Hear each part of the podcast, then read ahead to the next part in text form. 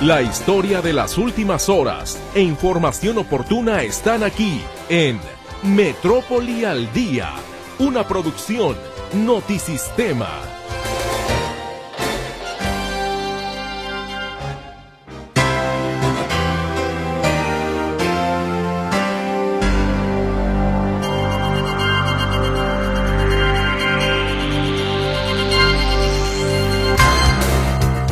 ¿Cómo le va? Buenas tardes. Es un gusto, a nombre de todo el equipo, darle a usted la bienvenida a este espacio informativo. Espero que haya tenido un muy buen fin de semana, que haya podido descansar, que haya podido realizar aquello que usted tenía en mente y que esté particularmente tranquilo, que eso me parece la tranquilidad no se compra con nada.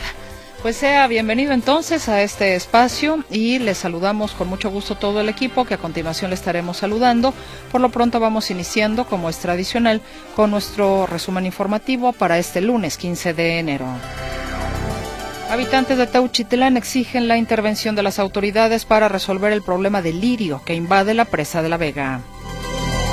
Investiga la Fiscalía Anticorrupción a 50 policías viales, la mayoría de los casos por pedir mordida. Denuncian familiares del empresario de Arandas, Osvaldo García, secuestrado hace casi un año, que las investigaciones están detenidas, a pesar de que hay dos personas detenidas. El presidente municipal de Tonalá, Sergio Chávez, urgió a la Junta de Coordinación Metropolitana y al IMEPLAN a construir la Agencia Metropolitana de Desechos Urbanos.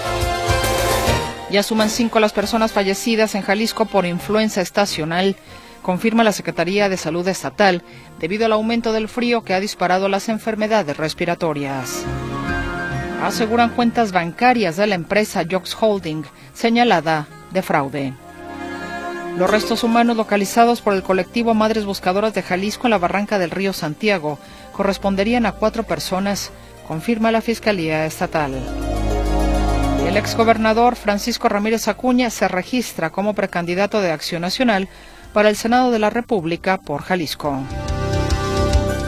Esta tarde le saludamos con mucho gusto a mi compañera Berenice Flores, que ya está más que lista, puesta y dispuesta para contestar sus llamadas telefónicas. Y ya conoce usted los números que con muchísimo gusto de igual manera recordamos. 33 38 13 15 15 y 33 38 13 14 21. WhatsApp y Telegram también están a sus órdenes en el 33 22 23 2738. Mi compañero Roberto Álvarez le saluda en el control de audio ante este micrófono con el gusto de siempre su servidora Mercedes Altamirano. Y a seguirnos cuidando con estos cambios de repente un poquito intempestivos, hasta podríamos decir, de temperatura, porque pues eh, ahora sí que prácticamente, digamos, en pocas horas pasamos del congelador al infierno, ¿no? Entonces, de repente esas cosas son las que nos pueden llegar a afectar. Y es que, mire, le, se lo digo por lo siguiente. A partir de hoy ingresa al país el Frente Frío número 27 y su masa ártica mantendrán temperaturas mínimas de menos 10 grados y heladas, además de rachas de viento de hasta 80 kilómetros por hora que recorrerán particularmente el norte y noreste de la República Mexicana. El meteoro provocará lluvias en el noreste y oriente del país, con posible caída de nieve en zonas de Coahuila, Nuevo León y Tamaulipas. En el caso de la zona metropolitana de Guadalajara, el día de hoy fluctuamos desde los 8 grados en los que amaneció, no, 7 grados, perdón, que amaneció este lunes hasta los 27. De hecho, el termómetro nos marca en este momento 27 grados. Hemos tenido prácticamente un día soleado pero bueno, ciertamente luego refresca, refresca de manera considerable, entonces ahí vienen los cambios importantes de temperatura. Y estas situaciones han venido a generar pues bastantes enfermedades respiratorias en todo el país, al grado tal que ante la ocupación del 100% de camas en por lo menos 16 hospitales en todo el país debido a infecciones respiratorias graves que incluyen COVID-19, los expertos encienden las alertas y piden a la Secretaría de Salud reforzar medidas como el esquema de vacunación, la liberación de antivirales y promover el uso de cubrebocas. Explican que el incremento de padecimientos como faringitis, bronquitis, neumonía, así como influenza, SARS-CoV-2 y neumococo ya estaba previsto para la ola invernal. Sin embargo, consideran que el gobierno no hizo lo que le corresponde al no garantizar antivirales y vacunas para toda la población, por lo que advierten de un incremento en la ocupación hospitalaria y desarrollo de cuadros graves de enfermedad. ¿Cómo estamos en el caso de Jalisco. Aquí le estoy dando una panorámica de acuerdo con los especialistas de la salud, una panorámica eh, a nivel país, pero en el caso de Jalisco, la Secretaría de Salud Estatal confirma que ya suman cinco las personas que han fallecido por influenza estacional. Refiere que desde octubre pasado, cuando comenzó la temporada de influenza, y en lo que va de enero, se han registrado cinco víctimas mortales de la enfermedad. De ellas, tres enfermaron en diciembre pasado dos ese mismo mes y una más falleció a inicios de este mes, convirtiéndose en la primera víctima de influenza del 2024. Así es de que vamos en ese sentido cuidando nuestras vías respiratorias para enfermedad para evitar enfermedades graves. Vamos a ir a una pausa comercial y ya estaremos de regreso con usted porque obviamente apenas estamos iniciando y todavía tenemos mucho más que compartirles.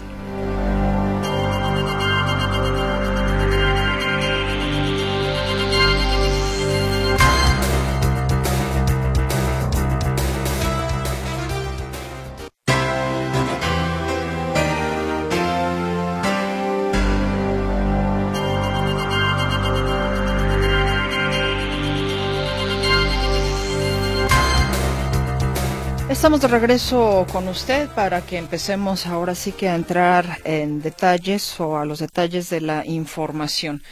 Una situación que lamentablemente se vuelve a repetir por eh, que varias personas pues ahora sí que cayeron en este garlito pensando en una inversión que les estaría redituando un muy buen dinero y ahora pues parece que no es así, sino que todo pinta para fraude. Estamos hablando de la empresa Jox Holding, que ya desde la semana pasada con mi compañero Héctor Escamilla Ramírez empezamos a traerle a usted precisamente algunos detalles, por ejemplo, lo que fue el aseguramiento de algunas fincas, de dónde está el dueño de esta empresa, que al parecer habría tenido contacto con algunos de sus eh, pues de sus clientes diciendo que no pasaba nada, que no se asustaran, que se les iba a pagar lo que se les tenía que pagar, que había un reajuste, en fin, como quiera que sea, las cosas pues siguen pintando a que no hay tal reajuste, ¿no? Eh, inclusive creo que estaban pensando en un fideicomiso, ya eso pues ya empieza a darle un tufillo todavía mayor si es que existía alguna duda con el tema de fraude. Pero precisamente el día de hoy habló el presidente del Poder Judicial, Daniel Espinosa Licón, en torno a este, a este tema porque ya aseguraron cuentas bancarias de la empresa Jokes Holding por fraude. Mi compañera Claudia Manuela Pérez nos informa. ¿Cómo estás, Claudia? Buen arranque de semana y buenas tardes. ¿Qué tal, Mercedes? Gracias. Muy buenas tardes.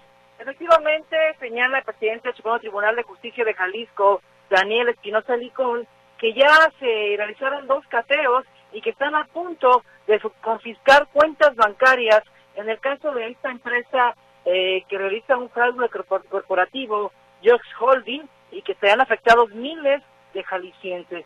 Señala que ya la semana pasada confirma hubo estos cateos de fincas, viene eh, la, la, confiscación, el decomiso de algunas cuentas, dice, para que sean, eh, para que puedan repararse el daño o para que, para que sirvan de respaldo para esta reparación del daño. Escuchamos a Daniel Espinosa Licón. Prestaron providencias precautorias y técnicas de investigación. Efectivamente, fueron las órdenes de cateo, fueron solicitadas dos, las que fueron decretadas de inmediato por el Poder Judicial y están pendientes ahí algunos temas que ya también se decretaron de aseguramientos de eh, eh, cuentas para efectos de poder garantizar la reparación del daño. Estamos en espera de que lleguen los informes por las instituciones respectivas a las que se les tiró los videos. De esos temas todavía el día de hoy no ha sido judicializada, pero si llegara a judicializarse, pues sería un tema que estaría en reserva para efectos de poder lograr, en todo caso, su concreción. Comparte.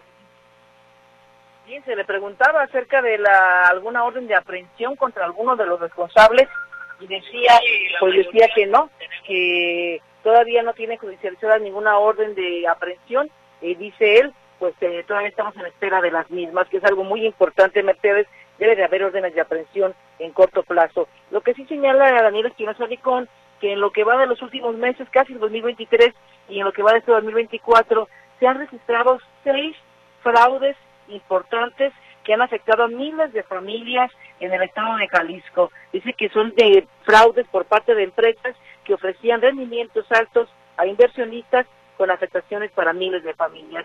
Entonces, mucho cuidado con esto. Él decía una frase, dice, no hay defraudador eh, encantador, que no sea encantador. Entonces, mucho cuidado, dice él, era la frase de él, que las personas deben de tener cuidado en cuanto les ofrezcan rendimientos más altos de los que se establecen en forma común o lógica por parte de las financieras. Reiterar, seis fraudes importantes en lo que va de los últimos meses en el estado de Jalisco, eh, con afectación para miles de personas, y avanzan pues eh, las, eh, las averiguaciones en contra de esta empresa Just Holding, que es la última que ha reportado esta defraudación a miles de personas. Mi reporte, muy buenas tardes. Claudia Manuela, Claudia Manuela, perdón, esto llama la atención porque si indica el presidente del Poder Judicial que ya se han registrado seis fraudes importantes en Jalisco, pues a ver, en, digamos que mediáticamente tenemos ahora este de, de Jox Holding y otro que dio pues mucho de qué hablar que fue el JBC, ¿no? Sí. Pero entonces hay todavía cuatro más que digo, a lo mejor no han sido tan mediáticos.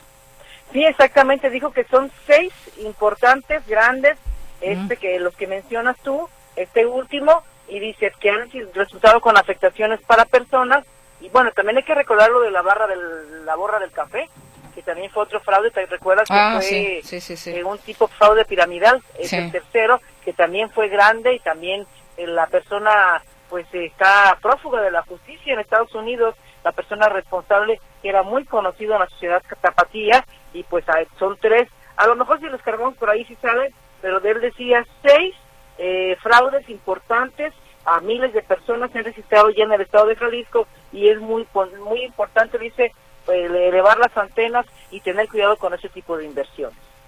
Sí, definitivamente. No se crea que de la noche a la mañana se va a hacer millonario. Eso, por Dios, jamás, jamás. Y nadie regala dinero, Claudia. Efectivamente, entonces mucho cuidado. Estoy recordando otro, se llama Axis, algo así se llama la defraudadora, que también recuerdo yo de haber escuchado, Mercedes, que se llaman este, cuatro, que también son cientos de personas en Jalisco las afectadas, entonces este, tener mucho cuidado con ese tipo de inversiones. AXA Capital. Exactamente, es otro que también afectó a cientos, si no miles de jaliscienses también, eh, también con inversiones dudosas. Mira, estoy aquí, tienes buena memoria, mi querida Claudia. Veo por aquí otro Ocean Green. Bueno, en fin, Sí, Jokes Holding, Axe Capital, AJP. Exactamente. Ah, entonces creo que ya, ya casi salieron los seis ahí. Seis importantes defraudaciones para miles de personas. Mucho cuidado con eso. Efectivamente. Claudia, si le damos punto y aparte, y aprovechando que te tengo aquí hablando de situaciones pues que no son regulares, hablemos en el tenor de las quejas contra elementos de la policía vial, por favor, porque eso también pues ya, digo, qué bueno que la gente, la ciudadanía eh, tenga a bien realizar sus, eh, sus quejas ante situaciones que no son de un eh, proceder recto por parte, en este caso, de la policía vial. ¿De qué se está quejando más la gente?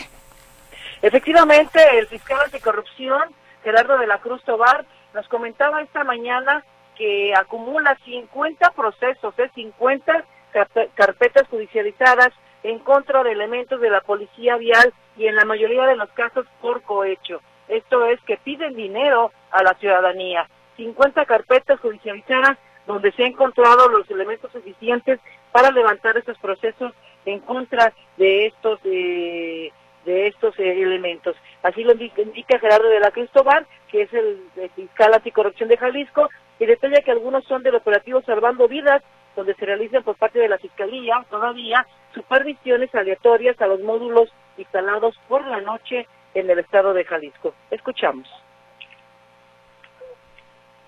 Que eh, la gente decide hacer su inversión queriendo... Perdón, Mercedes, a ver, por aquí tenemos alguna falla. Ahora sí, aquí está el audio del fiscal anticorrupción Gerardo de la Cruz Tobar.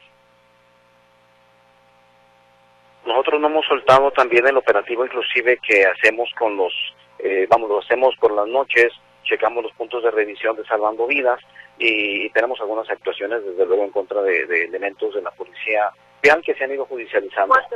Eh, bueno, hemos judicializado bastantes.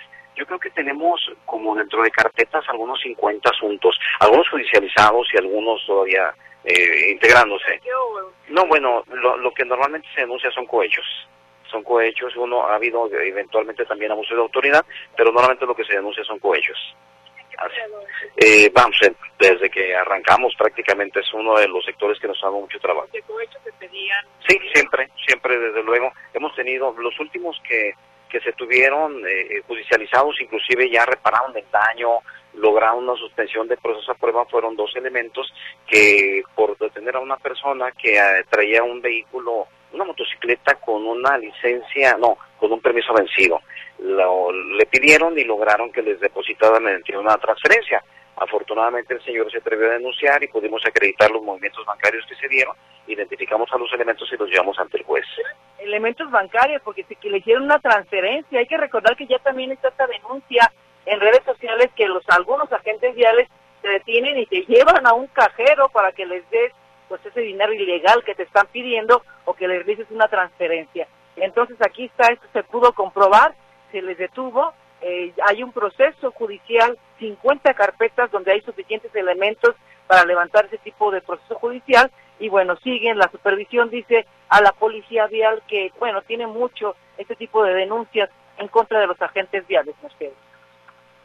Pues te agradezco enormemente la información, Claudia, y pues ahí está entonces el, el tema, la ciudadanía también a exigir o a hacer la, eh, la queja correspondiente cuando exista una situación irregular. Muchas gracias. Sí, hay que hacer la denuncia. Dice el fiscal que el denuncia, denunciar, denunciar, denunciar es muy importante para que pues termine ese tipo de flagelo. Ojalá, Ojalá que veamos terminar cualquier situación irregular en este país en distintos sentidos. Muchas gracias, Claudia. Gracias, buenas tardes. Muy buenas tardes. El presidente municipal de Tonalá, Sergio Chávez, urgió a la Junta de Coordinación Metropolitana y al IMEPLAN a resolver la problemática de la basura y acelerar los tiempos y trámites para que se pueda constituir la Agencia Metropolitana de Desechos Urbanos.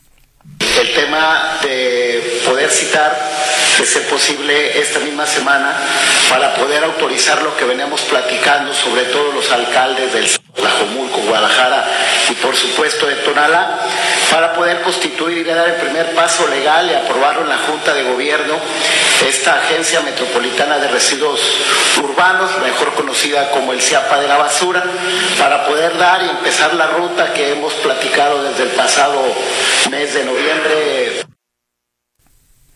En la sesión de la Junta de Coordinación Metropolitana tomó hoy la estafeta como presidenta por seis meses la alcaldesa interina del Salto, Marisabeth Villaseñor Tapia.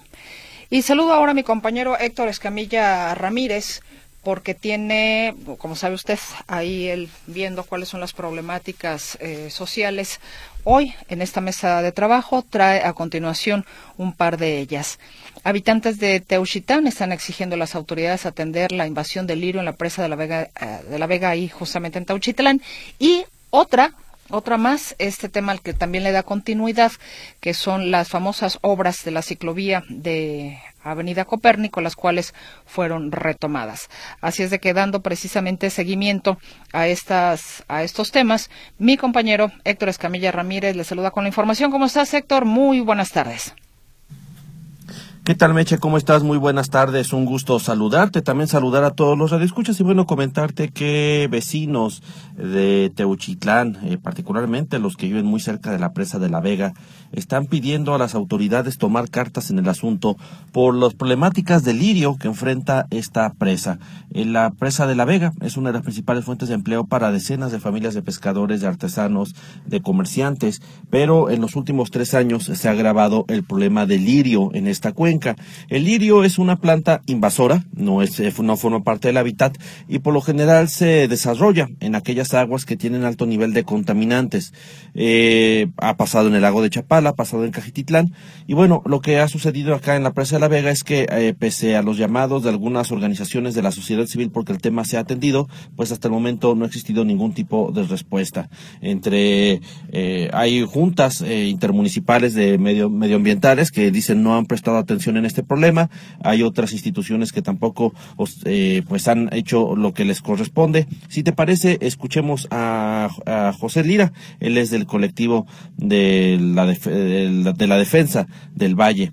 Ellos han sido pues activistas de muchos años y están denunciando que parte de esta contaminación se origina por las descargas irregulares que están procediendo de la zona del río Salado. Escuchemos parte de lo que nos dice el activista. Es importante señalar que esta eh, invasión del lirio pues, se debe a la contaminación misma del agua, que principalmente proviene del río Salado. Y bueno, hemos encontrado que la presa está al borde ya del colapso. En acercamiento que hemos tenido con eh, pescadores, eh, artesanos, ejidatarios de Teuchitlán, pues nos han contado que este problema ya tiene tres, tres años y pues es un problema grave para ellos porque está afectando su economía familiar y es importante atenderlo.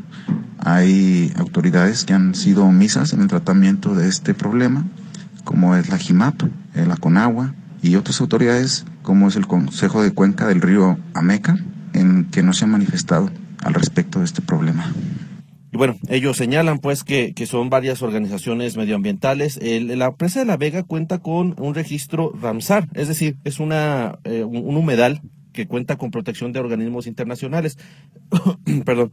Pero lamentablemente, pues no ha tenido esta protección que se requiere para evitar estos problemas de contaminación y por ende delirio que literalmente tiene cubierta toda, eh, todo el espejo de agua. No hay un solo trozo de la, de, la, de la presa que cuente, digamos, o que eh, no esté cubierto por esta planta invasiva. Bueno, ahí el llamado de atención de los vecinos de Teuchitlán. Y hablando de otros temas sociales, pues comentarte también, eh, ahora nos venimos a la zona metropolitana, Meche, si te parece, platicar un poco de esta situación que se este, presentó, pues, y le hemos dado seguimiento que tiene que ver con la ciclovía de Avenida Copérnico, Enrique Ladrón de Guevara, así se llama en este tramo, particularmente de Pasos del Sol, eh, donde, pues, las obras habían estado suspendidas, eh, las obras para la construcción de una ciclovía y de un parque lineal estaban suspendidas por la inconformidad de algunos vecinos eh, había por, la, otra parte estaban los ciclistas que exigían o los colectivos ciclistas que exigían que se reanudaran estos trabajos. Y bueno finalmente después de algunas negociaciones donde la realidad es que no todo el mundo salió de acuerdo pero finalmente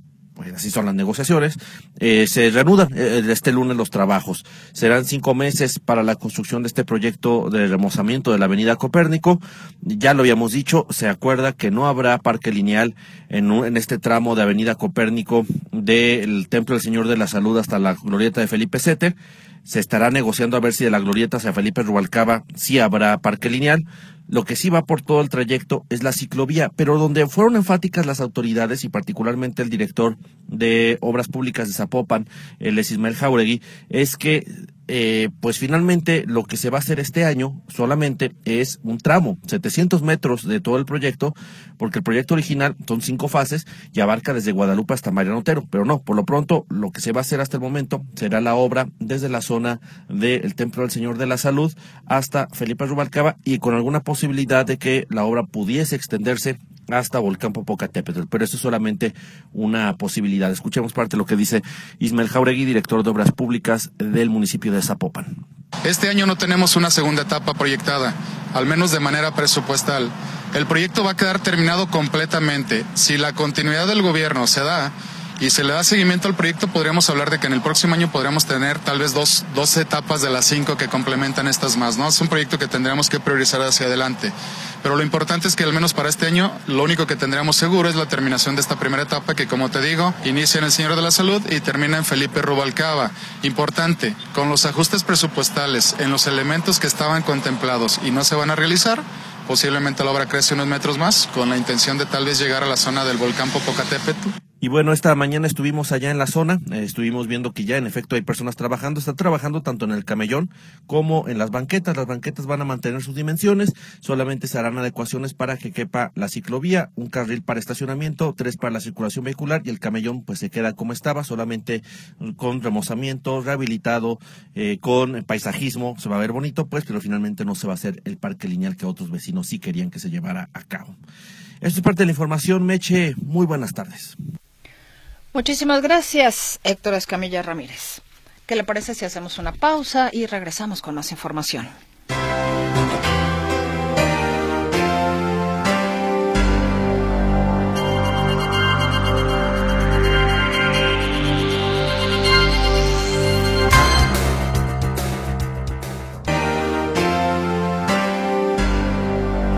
Aquí estamos de regreso con usted. Muchas gracias por el favor de su comunicación, que ya estaremos compartiendo un poquito más adelante. Le recuerdo nuestros teléfonos en cabina 33 38 13 15 15, 33 38 13 14 21 o prefiere usted el WhatsApp o el Telegram, también en estos eh, en estas plataformas recibimos sus mensajes y el número para las dos es uno solo, 33 22 23 27 38.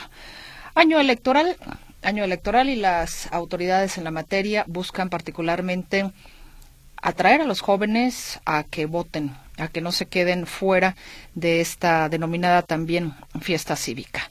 En el caso del Instituto Electoral y de Participación Ciudadana, la publicidad que se tiene ahora, o una campaña, llamémosla campaña justamente para la invitación al voto, pues ha generado cierta controversia. Mi compañero José Luis Jiménez Castro nos tiene el reporte. Hay un comercial en el radio que seguramente usted ya escuchó, donde el Instituto Electoral de Participación Ciudadana de Jalisco invita a la gente a votar. ¿Por qué? Porque votar es chingón. Ese es el eslogan de este comercial que ha causado controversias. Algunas personas les, dicen que se escucha bien, que incluso sí genera motivación para ir a votar, pero una gran mayoría señala exactamente lo contrario. Eso de utilizar una palabra fuerte, una grosería, ¿sí? Pues como que no va, dice, y sobre todo, eh, viniendo del Instituto Electoral de Participación Ciudadana. Eh, le preguntamos justamente a la consejera presidenta sobre este comercial, a la maestra eh, Paola Ramírez Jone, y esto fue lo que nos comentó en torno a este comercial polémico. Oiga, ¿por qué votar es chingón? ¿Por qué, por qué ese comercial? Porque creemos que algo chingón es algo único, es algo extraordinario, es algo maravilloso, es un adjetivo calificativo esencialmente positivo y es un adjetivo además que las y los mexicanos usamos mucho en distintos contextos, en distintos momentos, para distintas cuestiones y entonces pensamos que lo mejor que nos va a pasar este año, lo más maravilloso, lo más extraordinario, lo más único es votar. Por eso votar es chingón. Podría ser fregón, podría ser espectacular, ¿no? ¿Por qué utilizar una grosería, una mala palabra? No es una grosería, es un modismo mexicano. Eh, una grosería eh, esencialmente es una palabra ofensiva, esta no lo es. Eh, nos parece que sí, es es una palabra que puede ser un poco audaz. No fue fácil, digamos, digamos tener esta, esta campaña porque entendemos que puede generar esta polémica, pero creímos que podía ser algo innovador, algo que llamara la atención, que fuera de alguna manera también disruptivo de lo que la gente quisiera hablar y es por eso que lo elegimos. Oiga, finalmente, eh, eh, lo pensaron mucho, o sea, había otras posibilidades ah, eh, y lo pensaron mucho para hacerlo muy, muy chingón. Muchísimo. Llevamos más de un año trabajando en esta campaña. Déjame contarte que levantamos una encuesta eh, en el instituto, una encuesta a nivel estatal, un estudio de opinión muy amplio para un poco saber cuál era el ánimo, el ambiente, qué es lo que nos estaba faltando hacer para realmente motivar el voto y advertimos que hay una pues una suerte hasta de antipatía, una suerte de desapego con las instituciones públicas, con la democracia. Y dijimos, ¿cómo hacemos para conectar esta cuestión, para aterrizarlo en la vida cotidiana de las y los jaliscienses? Y es por eso que lo elegimos, pero no fue gratuito y tampoco fue fácil. Incluso al interior del propio instituto hubo mucha deliberación para ver si salíamos o no con esta campaña y al final eh, obtuvimos un respaldo muy importante internamente. Insisto, no fue fácil, incluso a mí me generó alguna, algún escosor inicialmente, pero ahora estoy muy convencida de que puede ser una campaña pues muy jaladora. Muchas gracias, ¿eh? Gracias. Muchas gracias. Ella es la maestra Paola Ramírez Jone, es consejera presidenta del Instituto Electoral de Participación Ciudadana en torno a este polémico comercial donde el eslogan señala que votar es chingón. ¿Usted qué opina? ¿Cómo la ve? ¿Le gusta? ¿No le gusta? Bueno, pues comuníquese aquí a Radio Metrópoli y denos su punto de vista. Meche, ese reporte que te tengo, muchas gracias. Muy buenas noches.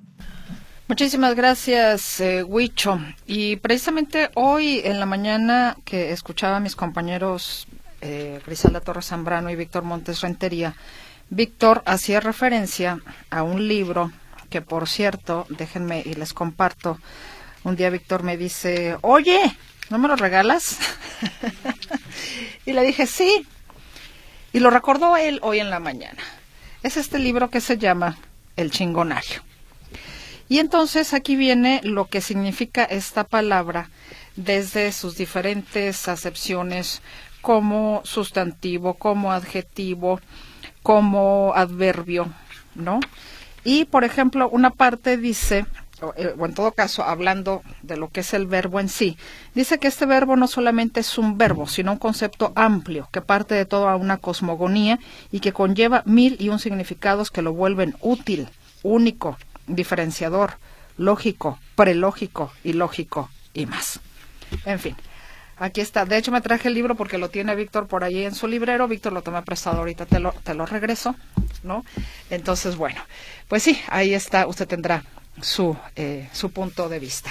Y continuando con el tema, eh, al, al final del día este bloque que tenemos en este instante tiene que ver con las votaciones, pues los protagonistas o los que quieren ser protagonistas se siguen moviendo. Tal es el caso de eh, Francisco Ramírez Acuña, quien acompañado de otros integrantes del panismo jalisciense, como el exgobernador Emilio González Márquez, así como el dirigente nacional Marco Cortés, se fue a registrar como precandidato por el PAN para el Senado de la República.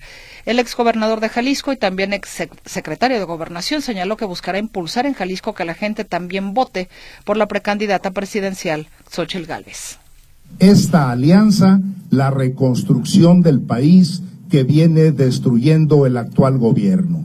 Este gobierno, sin duda, será el gobierno de la muerte. ¿Por qué? Por el número de muertos que ha tenido.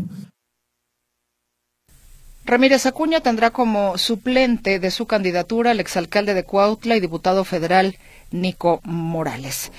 Y bueno, México se encamina eh, por cierto, ya que escuchábamos hace ratito, unos instantes a, Paula García, eh, señalaba ya también que México se encamina a vivir el próximo 2 de junio las elecciones más grandes eh, de su historia. La presidenta del Instituto Electoral y de Participación Ciudadana en Jalisco, Paula García, indica que tan solo el presupuesto estatal para campañas y estructura de los partidos políticos alcanza los 693 millones de pesos. 693.5 millones de pesos es el presupuesto que eh, el Estado, o sea, el presupuesto público estatal que se ha destinado para para todo. Ahí, para campañas son como 444 millones de pesos. El resto son para funciones ordinarias de los partidos políticos, es decir, pues mantener su estructura eh, ordinaria, eh, sus bienes. Este 18 de enero terminan las precampañas federales. A partir de marzo comienzan las campañas políticas, las cuales deberán concluir el 29 de mayo, tres días antes de las elecciones. Y la Comisión Temporal de Debates del Instituto Nacional Electoral definió las tres sedes donde se realizarán los debates de las candidaturas a la presidencia a partir de abril. Propone realizar el primer ejercicio en las oficinas centrales del INE el segundo en los estudios Churubusco y el último en el Centro Cultural Universitario Tlatelolco, todos en la Ciudad de México. Los debates se realizarán los días 7 y 28 de abril, así como el 19 de mayo. Las propuestas de sede deberán ser aprobadas por el Consejo General y bueno, pues ya sabremos entonces posteriormente qué es lo que definen. Y hablando de las candidaturas a la presidencia, pues salió salió la carta naranja salió el precandidato a Movimiento Ciudadano Jorge Álvarez Maínez y este es un perfil que ha preparado para usted mi compañero Ricardo Camarena. Probablemente su nombre pasaba desapercibido para algunas personas, visible al interior del partido, pero lejos de aparecer como una de las figuras más representativas. Evidentemente no era ni la primera, ni la segunda, ni la tercera opción, pero la política es incierta, a veces impredecible quita. Lo mismo en Cumbra que sepulta y ahora este Zacatecano aparece con fuerza en el concierto de la política nacional. Hoy echamos un vistazo a la trayectoria de Jorge Álvarez Maínez, precandidato de Movimiento Ciudadano a la presidencia de la República. El proceso de selección del candidato naranja a la presidencia del país no ha sido sencillo. En los últimos meses, dos eran los nombres que se escuchaban con mayor fuerza. El del gobernador de Jalisco, Enrique Alfaro, y el de Nuevo León, Samuel García. Pero en junio, el mandatario jalisciense emitió un mensaje en el que manifestaba su inconformidad con la ruta que Movimiento Ciudadano había elegido para participar en el proceso electoral. Movimiento Ciudadano ha optado por una ruta que no entiendo, ni en sus tiempos ni en sus formas. La opinión de quienes desde Jalisco tanto le hemos aportado a este partido dejó de ser importante para quienes toman las decisiones nacionales. Por eso, No pienso hoy hacer lo que nunca he hecho en mi carrera política, ser parte de algo en lo que no creo. Seguramente habrá quien me pregunte por qué no le entro yo a fondo a generar esas condiciones. Por supuesto que me gustaría asumir hoy un papel más activo en la construcción de una alternativa para México. El problema es que eso exigiría involucrarme de lleno en la agenda nacional y dejar de inmediato mi responsabilidad como gobernador de Jalisco. Y eso simplemente no va a pasar. Y así, una de las piezas clave, de las figuras emblemáticas del Partido Naranja, abandonaba la contienda. He decidido que no buscaré la candidatura a la presidencia de la República por Movimiento Ciudadano. Concentraré todos mis esfuerzos en cerrar bien mi gobierno, en cuidar a mi Estado, en defender a Jalisco. Estaré atento a lo que sucede en MC y en los partidos de oposición con la esperanza de que en algún momento reaccione. Si así sucede, pueden contar conmigo para apoyar, desde donde me toque, en la construcción de una alternativa para México. En contraste, el gobernador de Nuevo León, Samuel García, venía con todo. Decía que era momento de que llegara a la presidencia de México alguien diferente, alguien joven, que llegara algo nuevo. Hay un artículo que establece que para ser presidente de la República tienes que tener 35 años o más el día de la elección. Por eso llega puro viejillo. Pero adivinen qué, tengo 35. Y aquí les pregunto, ¿quieren un presidente joven con nuevas ideas o lo de siempre? Pero lo que sí sé es que seguimos los jóvenes y nadie nos va a parar porque el futuro ya llegó y el presente se vive hoy. Pero la crisis política que provocó su salida del gobierno estatal fue tal que no tuvo más remedio que renunciar por lo pronto a su sueño presidencial y reasumir sus funciones. Todo sea por el bien de Nuevo León, decía. Cuando decidí registrarme a la precandidatura, era convencido que desde la presidencia a Nuevo León le iba a ir mucho mejor en todos los aspectos. Pero también por ello, ante el primer y mínimo riesgo, reasumí funciones. Pude haber nombrado a Javier Namarro gobernador interino del estado, pero eso implicaba ceder mis principios, porque el PRIAN reiteradamente me pedía la fiscalía, la Auditoría Superior del Estado, mucho dinero en el siguiente presupuesto y sobre todo impunidad. Nada más y nada menos que les limpiara sus expedientes, que me desistiera de las denuncias penales y no pagar impuestos. Querían limpiarse fiscalmente. Y eso yo jamás le iba a permitir. Y cuando íbamos llegando a un acuerdo, siempre llegaban Alito del PRI o Marco del PAN a reventarlo. Era tal el temor que contendiera que jamás quisieron negociar por las buenas. Estos hechos obligaron al partido a echar mano de otra alternativa para poder participar en la contienda por la presidencia de México y hacerlo solo, descartando cualquier alianza.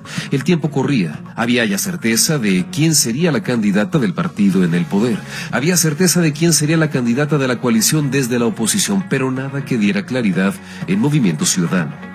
Y fue hace apenas algunos días que el propio gobernador de Nuevo León, Samuel García, presentaba a Jorge Álvarez Maínez como la carta fuerte del Partido Naranja entrego la estafeta aquí a mi compadre, que era el coordinador de la campaña, Jorge Álvarez Maínez. Por eso me dejé la barba la piochilla para mandar una señal que dijeron, vean, pues no. Entonces, quiero decirles que tenemos candidato muy bueno, precandidato.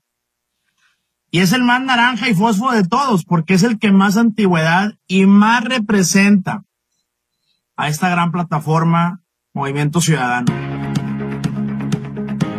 El anuncio desató una cascada de reacciones. Ahí venía la del gobernador jalisciense Enrique Alfaro, quien criticó una vez más el rumbo que llevaba el partido y tronó contra el anuncio realizado por su homólogo. Eso no es una nueva forma de hacer política, eso no es política. Y eh, yo no pienso ser parte de, algo en lo que no creo, ya lo había expresado y lo sostengo, porque pues, lo que te queda, como digo, el mensaje, lo que te queda al final es la congruencia y me parece que se han hecho las cosas muy mal y que lo que se está haciendo a nivel nacional lastima también a nuestro proyecto en Jalisco. Jorge Álvarez Maínez nació en Zacatecas en 1985. Es coordinador de los diputados federales de Movimiento Ciudadano, egresado del ITESO con un posgrado en el TEC de Monterrey. Este expriista Fue regidor en la capital de su estado natal, diputado local y ha tenido distintos cargos en MC. El más reciente como coordinador de pre-campaña cuando apenas hace unos meses el gobernador de Nuevo León, Samuel García, aspiró a la candidatura por la presidencia de México. Estamos listos para hacerlo. Para mí va a ser un gran honor tener esta estafeta, trabajar al lado de Mariana aquí en Monterrey, darle a esta ciudad el gobierno que se merece, como lo ha hecho nuestro amigo Luis Donaldo Colosio, y que millones de jóvenes sepan que no pudieron con nosotros, que no se salieron con la suya. Álvarez Maínez reconoce que el camino no será sencillo. Reconoce incluso que la inmensa mayoría de los mexicanos ni siquiera lo conoce, pero está dispuesto a jugársela. Por lo pronto, el miércoles se inscribió como precandidato único del Partido Naranja a la silla presidencial. Notisistema, Ricardo Camarena. Gracias a Ricardo Camarena y tengo más información para usted, pero antes tenemos que hacer una muy breve pausa comercial.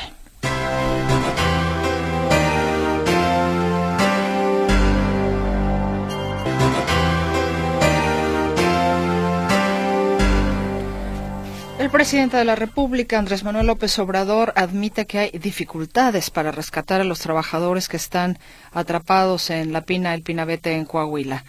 ¿Cómo estás, Arturo? Muy buenas noches, te saludo con gusto. ¿Qué tal, Mercedes? ¿Cómo están, amigos? Me da gusto saludarles. De hecho, el presidente Andrés Manuel López Obrador va a acudir este fin de semana tanto a la mina del Pinabete, eh, esto en Coahuila, como a Pasta de Conchos para eh, pues supervisar las acciones eh, que buscan recuperar los cuerpos de los mineros que quedaron atrapados en, un caso, en el caso del, del, Pinabete hace más de año y medio y en el caso de Pasta de Conchos pues hace ya eh, como 10 años. Eh, incluso el tema es que eh, una de las promesas que hizo eh, fue que iban a rescatar los cuerpos de estos trabajadores que, repito, quedaron atrapados, evidentemente, pues ya no hay esperanza de vida ni para, para los del Pinabete, que eran los que en su momento, eh, hace año y medio, se especulaba que podrían ser rescatados, pero bueno, con vida, pero obviamente después de año y medio, no la única esperanza que hay es de recuperar algunos los eh, los cuerpos ya sin vida. Y entonces el presidente Andrés Manuel López Obrador eh, luego de que a finales de diciembre se anunciara que habían sido rescatados dos de los cuerpos de estos 10 trabajadores en el Pinabete, dice el presidente Andrés Manuel López Obrador, pero todo no se puede dar eh, mayores detalles. Vamos a escuchar justamente lo que dice el primer mandatario respecto de esto y la visita que da, repito, a las dos minas. Hacer una gira por el norte, vamos a ir a las minas de eh, pasa de concho, Pinabete. Vamos, sí, porque estamos llevando a cabo trabajos para rescatar a los mineros en las dos minas y quiero ir eh, a ver cómo vamos. Eh, son trabajos complejos, pero se ha ido avanzando, pero ya se nos está agotando el tiempo. Eh, no quiero este, todavía dar información sobre eso porque se están haciendo los estudios de identificación eh, genéticos para saber sobre ellos. En el caso de Coahuila. Eh, sí estamos trabajando y todo esto de acuerdo con los familiares en los dos casos y queremos avanzar más. Les, eh, les... justamente el presidente Andrés Salvador. El tema de pasta de conchas es todavía más complicado porque, de hecho, eh, durante los sexenios anteriores eh, se descartó la posibilidad de rescatar eh, lo, que pudiera quedar de estos trabajadores porque eh, pues las condiciones no eran como para que pudiera gente intentar rescatarlos.